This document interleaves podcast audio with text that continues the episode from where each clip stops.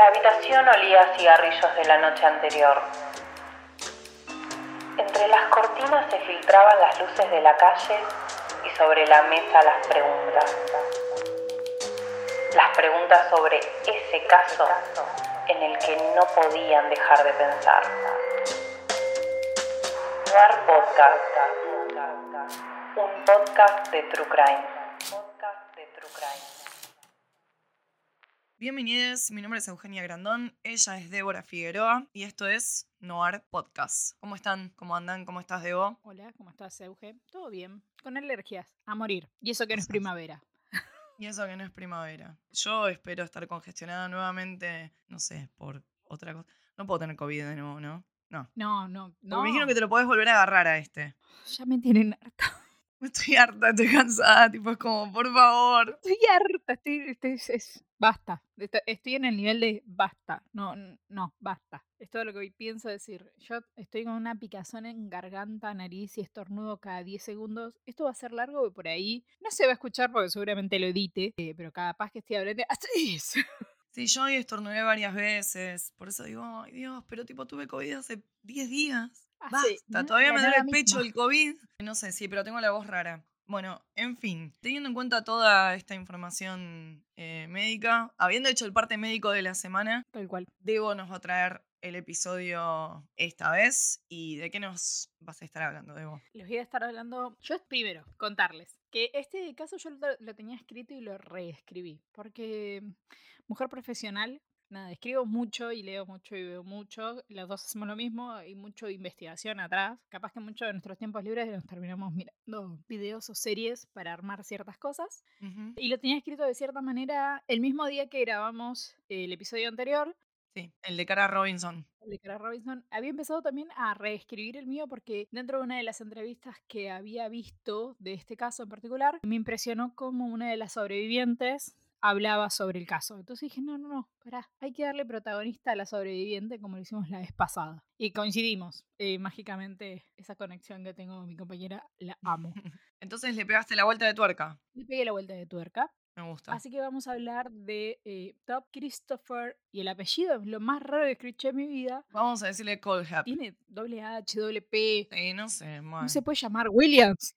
Al loco este de mierda también le podemos decir. Referido Está bien. O le podemos decir The Amazon Killer.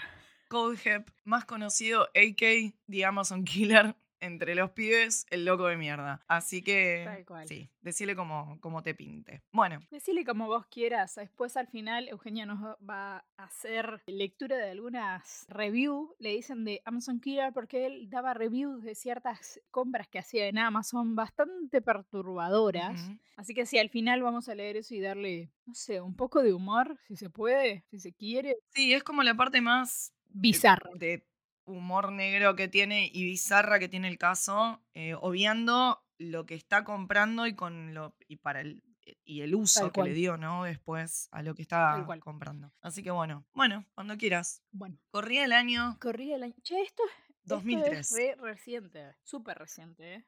Sí, re. Voy a hablar de Kayla Brown, que fue su última víctima y sobreviviente de este asesino en serie, lamentablemente de su novio Charlie Cover, que él sí eh, lo mató, pero su sobreviviente Kayla la encontraron casi de casualidad y casi que no. Kayla fue secuestrada, abusada, torturada física y psicológicamente, vio cómo mataban a Charlie, quien fue su pareja, la amenazaban de forma constante y sabía exactamente dónde estaba enterrado el cuerpo de Charlie porque Todd se lo había mencionado en varias ocasiones diciéndole que le iba a sepultar al lado de quien era su pareja. Todd era el jefe de Kyla. Todd tenía una empresa de bienes raíces. En esta empresa de bienes raíces, Kyla era amiga en un principio de Todd por Facebook y en ese contacto que tenían por Facebook lo que hizo fue ofrecerle mm, trabajo de ¿Trabajo? Claro, para limpiar las casas previo a las ventas. Trabajó ok. durante un tiempo prolongado con Todd hasta, bueno, que la secuestró. ¿Cómo la encuentran? Porque ella desaparece de un día para el otro, así como de la nada misma. Sí, claro, porque, o sea, la piba laburaba, tipo, todo normal, tenía su pareja, tenía su vida normal, aparentemente, por lo que estás contando, y de un día para el otro se fuma de la faz de la tierra. Claro, no le- Y él también, ¿no? O él Sí, los dos. aparenta que, que sigue haciendo su vida normal y la tiene encerrada en algún lado. ¿Cómo, cómo fue? Bien, Todd está en su vida normal. De- los asesinatos eran parte de su vida normal. Sí, tuvo un killing spree de 2003 a 2016, básicamente. Mató siete personas sí, exacto. durante esos años. De así, Claro. mentira. Por eso está considerado un asesino en serie y no un asesino en masa. La diferencia es el, la, no importa la cantidad de personas, sino el tiempo que se toman entre eh, asesinato y asesinato. Yo pensé que era la diferencia, el mass murder, que es el asesino en masa, básicamente. El tema es que mata a todas sus víctimas al mismo tiempo. Y en cambio en serie, Exacto. generalmente no importa la cantidad. Tiene un tiempo de descanso Claro. entre asesinato y asesinato, por decirlo de alguna Eh, por ejemplo, los shooters, estos locos de mierda que entran a los colegios y todo eso, son asesinos en masa. Exacto. Porque matan varias personas en un killing spree, que se le dice, que es un, Como un momento. un momento de, de- de- de locura, entonces por eso es asesino en Exacto. masas. Y la diferencia de eh, con el asesino en serie es que, literal, es en serie. Mata, descansa, mata. Los periodos después igualmente se empiezan a cortar cada vez más. Bueno, hay todo como un desarrollo ahí. Claro, empiezan en asesino en serie y terminan siempre en asesino en masa, siempre se les acorta cada vez más. Lo vimos con Ed Kemper, que entre los últimos tiempos eh, fue muy, muy, corto el tiempo de entre un asesinato y Sí, pero otro. igual sigue siendo asesino en serie, Debo, ¿eh? Y No, no, es en no, masa. no, no. Kemper no es. Kemper no es en masa, sino que digo que vemos que eh, si no lo hubiesen atrapado hubiese seguido avanzando, porque el, el tiempo de asesinato fue muy corto. Ah, sí, pero igualmente siempre hubiera sido asesino Ah, en tenés serie. razón, porque fue mucho No tiempo. importa el tiempo. Por más que matara a una cada 10 días después, o una Tenés mujer razón. cada 3 días, o un chabón cada 3 días. Tenés razón. Sigue siendo asesino en serie. El en masa es el, eh, nada, el shooter, estos locos que entran, que disparan. El tiroteo que hubo hoy en Florida. ¿Qué Una cosa? chica, sí, una chica se metió en una playa. ¿Otro y- más? Sí, una mujer afrodescendiente. ¿Una chica? Opa, qué interesante, porque generalmente son hombres, digo, me llama la atención. No vi nada de noticias. Sí. Bueno, nos estamos yendo off to- topic. Entonces tenemos a Todd Colhep, el loco de. El loco de las reviews. El loco de Amazon. El loco de las reviews. Bueno, entonces la secuestra y ella desaparece de un día para el otro. Exacto. Se suponía que ella tenía que ir a trabajar a su casa, a la casa particular de Todd. Todd tenía dos propiedades gigantescas de 40, sec- de 40 hectáreas. Ahí está. Wow. Y lo que les había mandado hacer, en teoría, a, a Kyla y a Charlie era que él había hecho como unos caminos y se le estaban llenando de plantas otra vez y ellos querían que no desaparezcan esos caminos y lo que tenían que hacer era podar, básicamente. Entonces Ok. se presentan en la casa de Todd y Todd los traslada a 10 minutos de ahí, era como la parte de atrás de su propiedad, donde estaban las herramientas, como esos, no me acuerdo cómo se le dicen a esos lugares. Cobertizos. Cobertizo, tenía un cobertizo y al lado del cobertizo, muy cerca pero no tanto, un container. Le entrega las herramientas y le dice lo que tienen que hacer. Ujú. En la- a la familia le había dicho que iban a trabajar a tal lugar y desaparecen. La familia empieza a sospechar de esta desaparición y les empiezan a preguntar por Facebook, ¿dónde estás? ¿Qué pasó? Mm, Da paradero de... O sea, a presenciate, da una señal de vida. Sí, sí, sí, aparece. Y empiezan a aparecer mensajes extraños hacia la familia desde Facebook, donde dicen que solamente las personas que ellos querían sabían dónde estaban, que iban, habían, habían empezado una nueva vida, que se les había presentado una nueva oportunidad y que se habían ido del país. Mensajes muy extraños desde la forma de escribirla, o sea, las palabras que utilizaba. No, la redacción. Cuando te das cuenta que no está escribiendo la persona que. Sí. Por, por la manera de expresarse, claro, las palabras que usa. Sí. Tal cual. Entonces, lo que hacen es como ir a la policía y decir, no, mira, dijeron que iban a hacer esto y de repente aparecieron estos mensajes extraños en Facebook y ellos no escriben así, ellos no se comunican así, esto jamás lo harían. Kayla era, es muy apegada a la madre y ella dice, nunca me dejaría, nunca se iría sin decirme. Ella me dijo que iba a trabajar y que iba a volver a tal el horario y no volvió. Aparte medio raro, gente adulta haciendo esas fugas medias adolescentes. Eh, ay, es, es turbina, es raro. Sí, Sí, totalmente. Entonces, lo que hacen es, cuando hacen la denuncia, la policía lo que dice, bueno, ¿los teléfonos estuvieron activos? Sí. Estas cuentas están activas solamente desde los teléfonos dispositivos de móviles de Charlie y de Kayla. Entonces, piden una orden y los geolocalizan. lo geolocalizan en dos lugares, la propiedad de Todd y donde estaba el cobertizo, este, este, esta área de 40 hectáreas que te digo. Hacen como un sobrevuelo sobre la propiedad más grande, Sí. no encuentran nada extraño desde arriba, lo único que ven es como este cobertizo y a pocos metros algo verde largo. No- desde el cielo no saben qué es eso. Siguen la investigación, piden dos órdenes de allanamiento y le caen de forma simultánea a Todd en su propiedad, eh, o sea, en su casa y en el cobertizo. Le explican por qué están ahí, cuál era el motivo y él se, se desconoce de toda la situación y dice, sí, vinieron a trabajar, pero no hicieron nada y se fueron. Perdón. Bueno, le piden entrar. ¿Qué pasó? Me entendí porque tipo se desconocieron. Tipo, no me seguí, perdón. conozco. No, no, no, pero viste cuando dos personas tipo son amigos y es- después pasa algo que dice, no sé, nos desconocimos. Bueno, tipo fue así, pero con la policía. No sé, nos desconocimos. Bueno, retomando. Entonces él dice, no, vinieron a trabajar y, y no hicieron nada y nada más. No, yo no sé nada. Entonces, eh, bueno, empiezan a recorrer, le piden entrar para hablar, para ver, eh, o sea, para catear el lugar, la propiedad donde estaba Todd, la casa, y le dicen, tenemos un orden de allanamiento porque los la última persona que lo vio fuiste vos, así que no te queda otra que abrir unas puertas de tu casa. Llama a un abogado, lo que vos quieras, pero yo tengo una orden donde puedo entrar. Pero no le dicen nada que también están revisando la otra propiedad. Cuando revisan Ujú. esta otra propiedad, encuentran el cobertizo con herramientas muy pesadas como un tractor, máquinas para cortar árboles. Tipo, ya era como un granero también, en un punto. Sí, un poco. Claro, un lugar grande. Sí, no un lugar donde, no, no lo que podemos imaginar nosotros de vivir en departamento Como una casita chiquita. No, no. donde guardo las herramientas y la escoba. No, bueno, un lugar más grande, obviamente. no. Ok, Era bastante más grande porque entraba un tractor. ahí está, listo, como para dimensionar, sí. Y en este mismo lugar tenía una cama, o sea, tenía como equipada como una habitación muy precaria donde tenía una cama y cadenas. A pocos metros, el container, el cobertizo este donde tenía las herramientas que eran bastante valiosas, las tenía aseguradas así nomás, pero el container tenía cinco candados. Hmm. Entonces dice, ¿qué carajo va a tener acá? ¿O qué mierda tiene acá que tiene cinco candados? Entonces Que va a ser más importante, claro. entonces, con las mismas herramientas de él empiezan a abrirlo y empiezan a hacer quilombo a más no poder. Kayla estaba amenazada y le dijo más de una vez que si ella hacía ruido, cuando escuchara ruido por afuera, eh, la iba a matar Mm. a ella y, y él sabía quién era la madre. Así que también iba a matar a la madre. Bueno, Ok. cuestión. Kayla al principio no, hizo- no hace ningún ruido, pensando que era Todd, porque Todd la visitaba dos veces al día para violarla, a por la mañana, cerca de las 10 de la mañana, ¿Siempre a la misma hora? Siempre al mismo horario. Y antes de cenar. Le llevaba la cena y la violaba. Cuestión. Que como era más o menos ese horario, eh, ella no, no hace ningún ruido. Pero después se da cuenta de que hay mucho más ruido del que debería haber y que pasa mucho más tiempo en abrir estos cinco candados si tuviera la llave. De lo que tarda el chabón siempre, claro. Entonces empieza a hacer ruido, ruido, ruido, ruido, ruido. Y con el ruido afuera no se escucha que ella estaba haciendo ruido adentro. Entonces uno de los Claro. oficiales dice, "Eh, esperen porque escucho cosas. Entonces frenan ellos y de adentro se empieza a escuchar ruido. Y le empiezan a, como, a- o sea, decinos quién sos, Keila, Keila, Keila, Keila.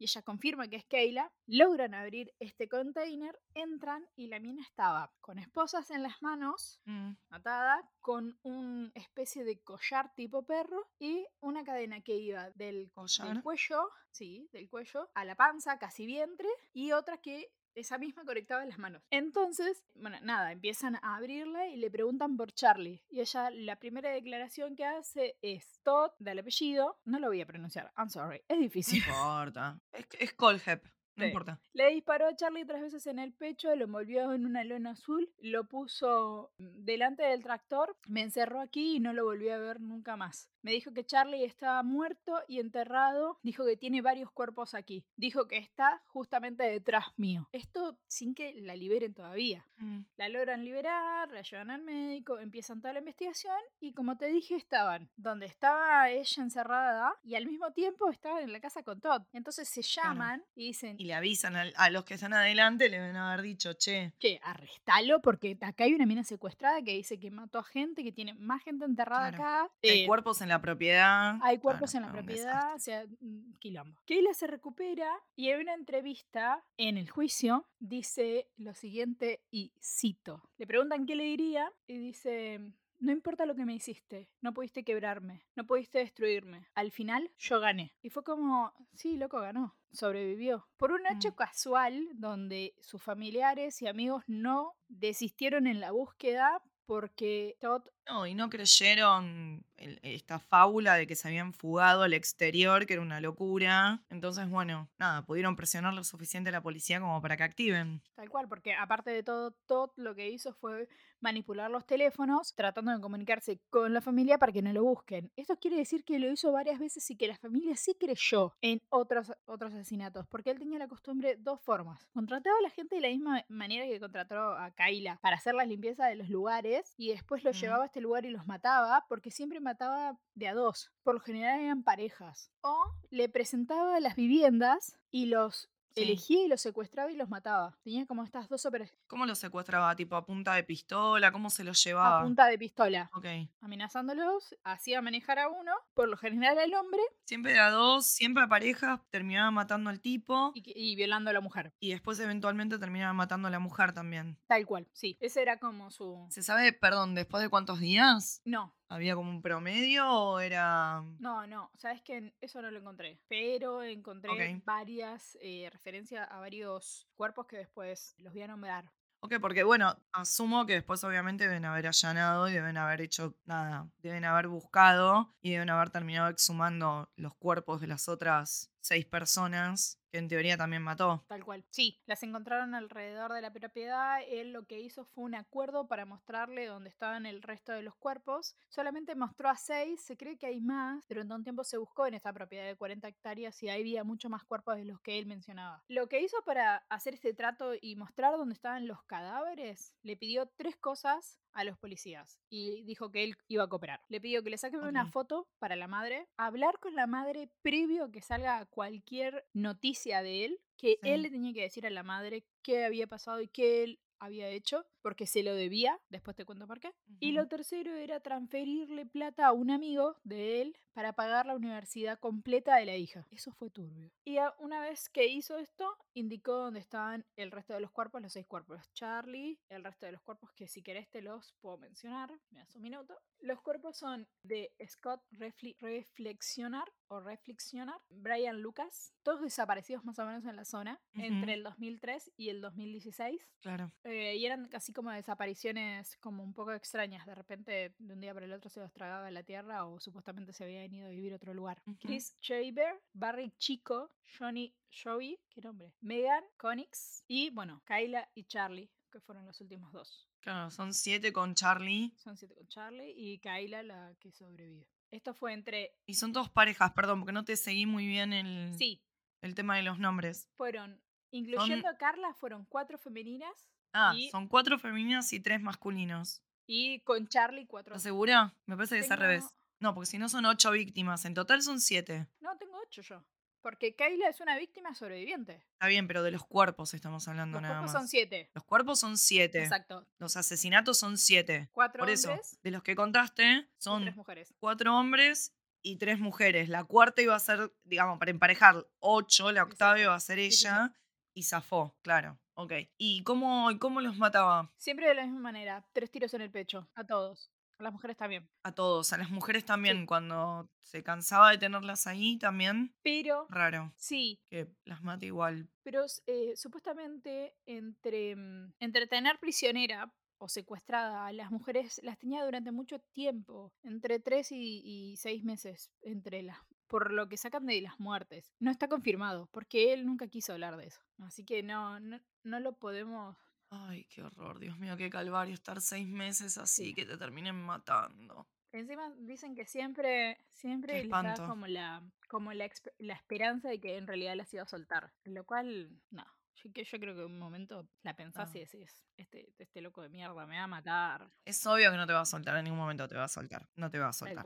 Me habías dicho algo de la madre. ¿Por qué quería él decirle a la madre porque se lo debía? ¿Qué era lo que le debía a la madre? Si hablamos un poco de la niñez de él, él siempre fue un, un tipo muy violento que siempre quiso resolver todo de forma muy violenta. Y a la madre se la hizo padecer mucho. Por cualquier cosa, él tenía arranques de furia muy intensos donde hasta la madre se te agarraba y se escondía en el baño para que no la lastimara. Claro. Él de, sea, de su papá, durante su niñez, hasta los cinco años, tuvo contacto con el padre y después el padre desaparece. La madre se vuelve a casar, toma el, toma el apellido del padrastro, no del padre, y después a los 15 años, entre los 14 y 15 años, el padre de él vuelve a aparecer. Pero como la madre estaba Mm. harta de este pendejo que era rebelde, que era violento, de que le había clavado una- por una rabieta, por decirlo de alguna manera, una discusión con una compañera, le clavó las tijeras en un pierna, porque fue la única manera que él supo, entre comillas, terminar esa pelea. Sí el conflicto, entre entre Claro. mil comillas. La madre estaba hinchada las pelotas, agarró y le pidió irse con el padre y la madre dijo que sí, chau, tómatela.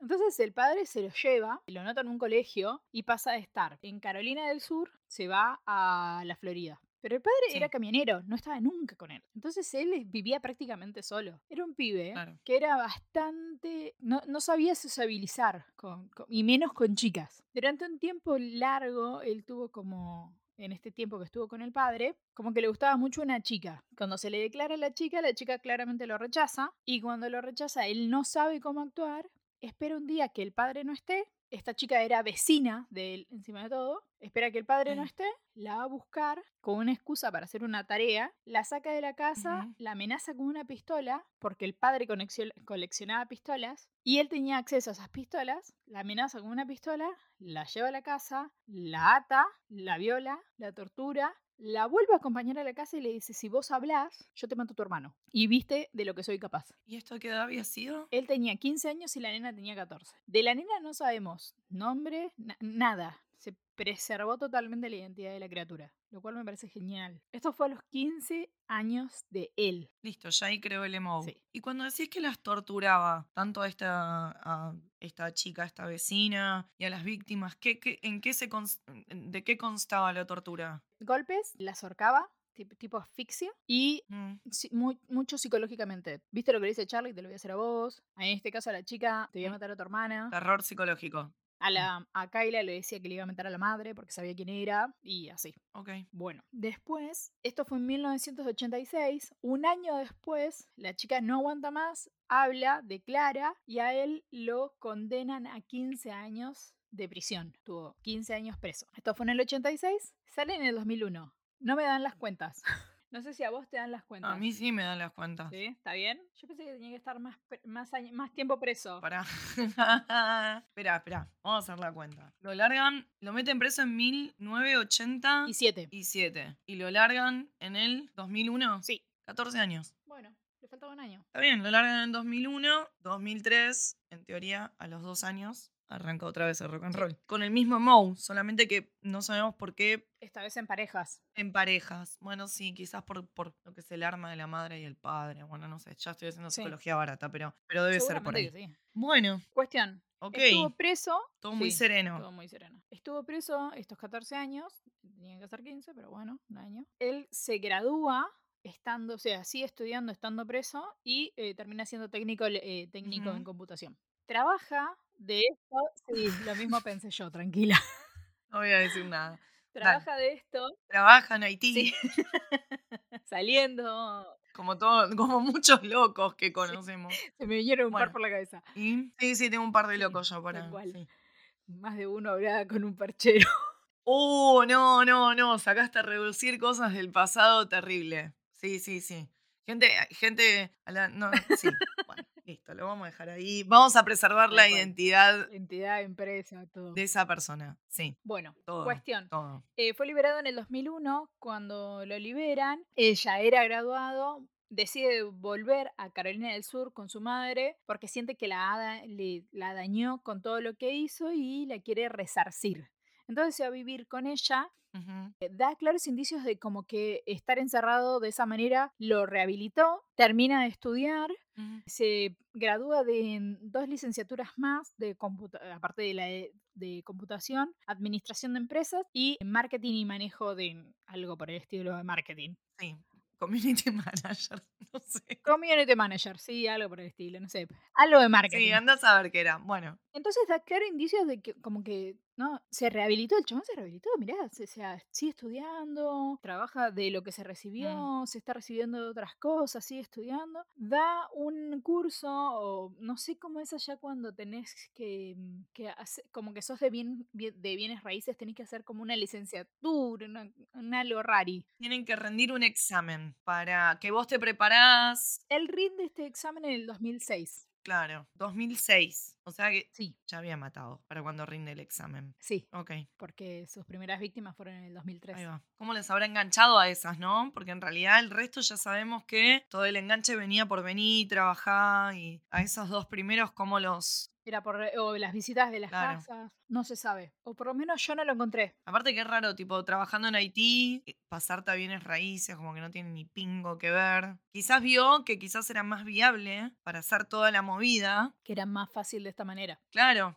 lo vio más viable, tipo, en vez de, no sé, trabajar en un lugar, secuestrar gente de una empresa, quizás todo esto le habilitaba un escenario para poder cumplir esto Tal cual, que no tenía de la otra forma. tal cual. Bueno, él da una imagen a la comunidad de totalmente rehabilitado y mi pasado nunca existió. Inclusive cuando haga esta, li- esta mm, licenciatura de bienes raíces, él miente y no dice que tiene una condena por violación y que está registrado como violador. Por, y por eso recibe, le dan la licencia. ¿Sabes si fue enjuiciado como menor? Sí, Ahí está, es por eso. Pero fue, para, sí fue, eh, sí fue condenado como menor, pero dentro del trato de él declararse culpable era de que iba sí o sí a estar registrado y él estaba registrado como, como abusador. sí. Offender, ok.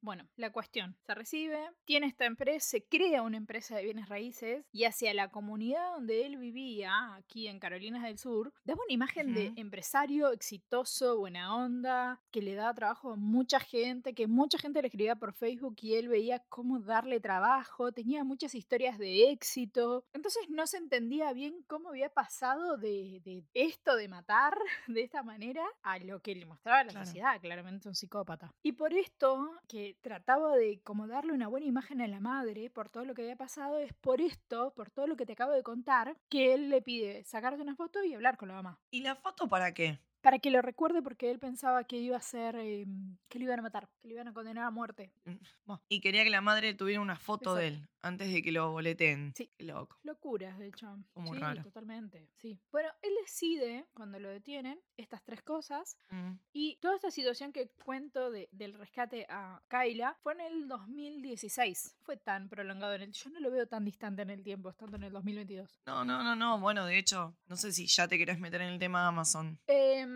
no, dame dos minutos y, y arrancamos con esa parte. Te cuento, previo a que vos me cuentes lo de Amazon, que el 26 de mayo del, 2000 del 2017, un año después de su, de, su- de que lo, de lo aprisión, de su aprisionamiento, A presión. y el rescate de Keila, comenzó su juicio y él no quiso pasar por el, todo el juicio jurado y qué sé yo, y hizo como una declaración directa de, de culpabilidad. En esta declaración, Keila pidió hablar antes de su condena, le dijo esto que te comenté al principio, de que ella ganó, y él fue condenado por secuestro, violación, eh, homicidio, y son exactamente siete cadenas perpetuas consecutivas, o sea, termina una y empieza la otra. Sea, se va a morir preso. Claro. No tiene posibilidad de libertad condicional y tiene un acuerdo de, de culpabilidad por una pena capital. O sea, se salvó de la pena capital por haber ayudado a reconocer y a encontrar los cuerpos que él tenía enterrado en su propiedad. Los cuerpos de las víctimas. Exactamente. Y esta condena se, de, de la pena capital se va a sacar de la mesa en el caso de que encuentren algún otro cuerpo dentro de su propiedad. Te comento que en el, hasta ahora, en el 2022, siguen haciendo, no sé si, me sale requisas. ¿Siguen laburando? Sí, siguen buscando Pesquisas. eso, gracias, dentro de la propiedad para ver si encuentran otro cuerpo que él no haya declarado. Según él, si encuentran algo, no, no le pertenece. Que él se hizo cargo de sus muertos, por decirlo de alguna manera. Ese muerto no es mío, como dirían. Algún blusero de por ahí.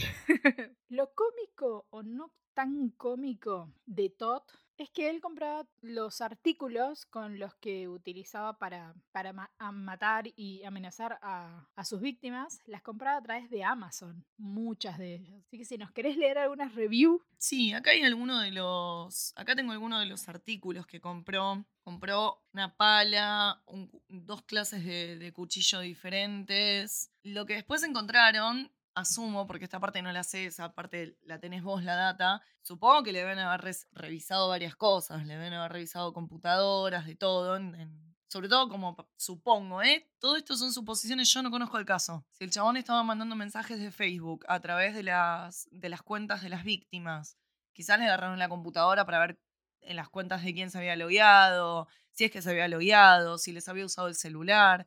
Bueno, hay una computadora, se revisa, porque de nuevo, 2016 es normal. Entonces, este, nada, se ve que le encontraron las compras que había hecho y las reviews que había dejado con el usuario en, en Amazon. O no sé si habrá sido algún loco que encontró el nombre del chabón y empezó a buscarle las reviews. La verdad, debo desconozco. Si fue la policía que llegó a esto. Fue la policía que llegó a Ah, esto y te explico por qué así le damos contexto. Como el tipo era técnico de computación, tenía varias computadoras en la casa y en, la, en toda la investigación claramente pudieron acceder a ellas y encontraron dentro de las búsquedas compras y compras en esta plataforma. Entonces, al ver el historial se dan cuenta del, del nombre, por decirlo de alguna manera, que, que él tenía para las compras y empezaron a, a ver las reviews que daba. ¿Cómo se hicieron públicas? Ese es otro punto que la verdad es que no sé, pero las encontró la policía. Ok, acá hay una, por ejemplo, del 2016 de noviembre del 2015. No sé qué es, la verdad, por la foto. Y no dice. Es algo, no sé, es algo negro. Y dice cinco estrellas, más negro que mi alma, buen precio. ¿Qué será? No sé, no, no sé la verdad qué es. Después acá hay una con una pala, septiembre 13, 2014, 5 estrellas. Para tener en el auto cuando tenés que con- esconder un cuerpo y dejaste... Porque es como una pala de mano, digamos, no es una full size, o sea, no, no es una de estas palas grandes. Tipo una, una pala de, de picnic, de acampe, que son más chicas. Sí, no sé, una pala más Ok. chiquita. Desconozco para qué se puede llegar a usar, pero dice para mantener en el auto cuando tengas que esconder los cuerpos, pero dejaste la pala más grande en casa, tipo como una versión de cartera de una pala. No viene con el enano incluido que te va a laburar y te va a hacer el pozo, supongo, lo cual había lo cual hubiera estado bien, pero no viene con el enano. sea, Dios. Sí, después tenemos una sierra eléctrica, cinco estrellas nuevamente. Era, era generoso con las estrellas, Sí, aparentemente. sí. Funciona excelente. Asegurarse de que el vecino se quede parado quieto mientras que lo perseguís. Asegurarse que el vecino se quede quieto mientras lo Eh, perseguí. Asegurarse de que el vecino se quede quieto mientras que lo perseguís con, una, con, una sierra eléctrica, con una de estas, dice, ¿no? Por la sierra comprada. Ya es bastante difícil sin aparte tener que agregarle el, el hecho de que para colmo sea difícil de usar la, la sierra. Como que era doble dificultad, ¿sí? Para colmo que tenés que correr al vecino y hacer que se quede quieto mientras que lo corres para asesinarlo. Para colmo, si la sierra es complicada de usar, es un quilombo. Así que buenísimo que la sierra es fácil de usar. Sin palabra. Esa sería un poco la traducción. Hay un poco de Sí, juego de palabras en inglés, entonces Es, es difícil de traducir si tiene un juego de palabras en inglés. sí. un candado, de nuevo cinco estrellas. Se ve que compró varios de estos, que seguramente son los que tienen el container ahora atando cabos. Nada, dice que son sólidos, que son buenos, que son de buena calidad. Oh, tengo cinco de estos en a shipping container, en un container de, de envíos. Eh, justo, no mintió. No va a detenerlos, pero seguramente va a, va a minorarlos, o sea, tipo a frenarlos, hasta que estén lo suficientemente viejos como para que a alguien le importe. Supongo que se refería a las víctimas que tenían cerradas adentro. Eh, bueno, y acá justamente está hablando, está hablando justamente de eso. Bueno, esas son todas. No, la verdad, honestamente, no sé qué es el primer artefacto porque no está descripto y, la, review que él deja tampoco tiene mucha data con respecto a eso, pero me faltan las de los cuchillos. Había una- unos cuchillos que yo me acuerdo un poco que más leí que gráficas. esperaba probarla próximamente o algo por el estilo. Y el último que es un... Es como una especie de... No es un cuchillo, es como una... ¿Navaja? Ay, no me sale la palabra en castellano. No, es como un cuchillo, pero... Es un cuchillo, listo. No le vamos a buscar la vuelta. Chicos, googleenlo. Le puso cuatro estrellas a este. No le puso cinco. Todavía no he apuñalado a nadie con esto. Todavía. Pero todavía mantengo el, el sueño eh, vivo. Y cuando lo haga, lo voy a hacer con un cuchillo que tenga la calidad como este. O sea, loco, ¿no había un, un- un chabón que esté mirando ahí que diga, Sí. em, che, este usuario es raro? Mínimamente te digo. ¿Este usuario es raro? Bueno, Y igual. bueno. Ah, ¿saben qué era lo que no sabía que era al principio? No, acá, ay no, es que encontré otro producto más. No, no era eso. Encontré otra cosa más, Sí. otra review más. Eh, un teaser dice, realmente tratando de encontrar una razón para no ticiar, o sea, hacer, hacer, tipo descargar el, el teaser en uno de mis agentes. Supongo que se refería a sus agentes de, de- De inmobiliaria. inmobiliaria, de propiedades, por ser, por ser vagos ¿Qué jefe?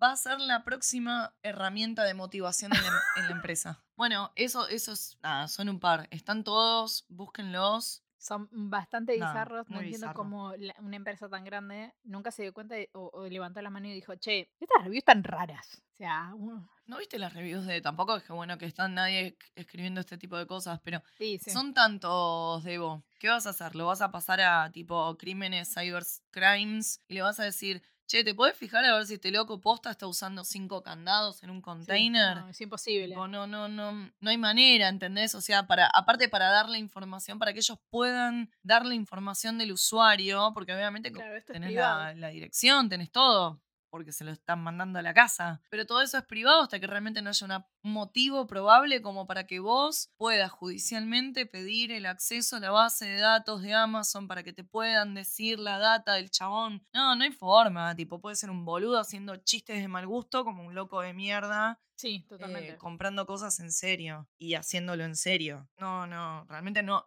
Digo, en mi opinión no hay forma de responsabilizar a Amazon por esto. No, no, no, no responsabilizar para nada, porque como vos decís, son miles. Pero sí, no sé qué sé yo, me llama la atención como, o sea, no sé, un, un, un logaritmo.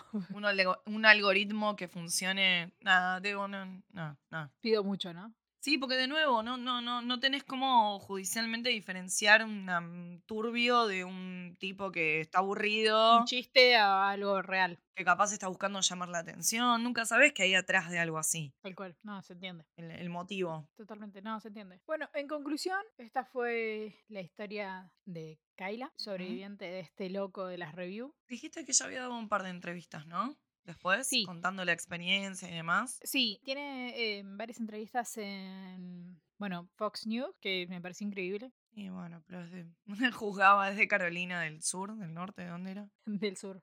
Votaban todos a Trump, claro. Sí, te- mm, bueno, nada, va- varias entrevistas a diferentes periódicos, New York Times, eh, Post. Claro que deben haber levantado la noticia. Pero sí, tipo en YouTube y eso hay algo, se la puede ver hablando. o- Sí, sí, Ah, ok. sí. Hay varias entrevistas que si la buscas, la historia de, de Cara, la vas a encontrar. Tiene buenas traducciones para los que están conmigo y no entienden inglés, porque acá también se hizo muy popular y nada, inclusive Fobae tiene algunos reportajes que fueron levantados de allá claramente y fueron traducidos y estaban, según mi hijo, porque fue el que me ayudó a la parte de inglés, a que estaban bien traducidos. No, yo me enteré de este y caso. habla muy claramente de cómo... Pero por, perdón, yo me, yo me enteré de este caso, pero por las reviews de, de Amazon, pero no, no tenía la, la data, no sabía ni, cómo, ni por qué, ni a quién, cuál era la finalidad. Solo sabía que el chabón le habían levantado estas reviews que había dejado como en, el mercado libre del norte.